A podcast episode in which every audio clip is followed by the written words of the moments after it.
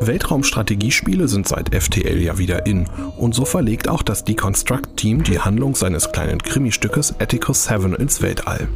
Auf dem Raumschiff wird ein Mitarbeiter ermordet. Fortan muss der Spieler eine Untersuchung leiten und herausfinden, wer der übrigen fünf Crewmitglieder der Mörder ist.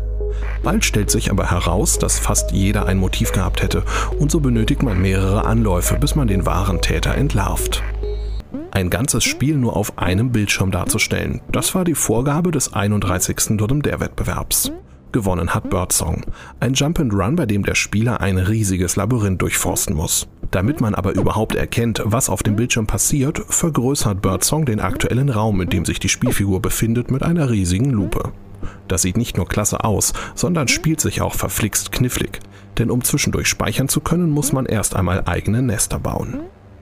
Oinari Origami greift die alte Kunst des Papierfaltens auf. Damit der Fuchs auf den Bildschirmen zum Ziel kommt, muss der Spieler die papierende Spielfläche falten, entweder an einer Ecke oder an einer Kante.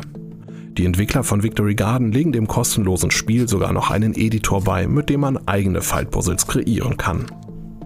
Pac-Man-Variationen hatten wir ja schon viele bei CT Zockt, aber die hier ist neu.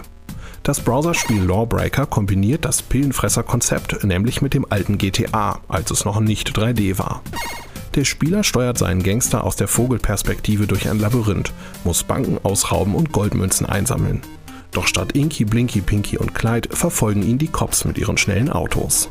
Da heißt es, schnell eine Superfrucht aufsammeln, damit man es den Gesetzeshütern heimzahlen kann. Kaum zu glauben, dass der Entwickler Deep Knight dieses coole Crossover in nur zwei Tagen programmiert hat.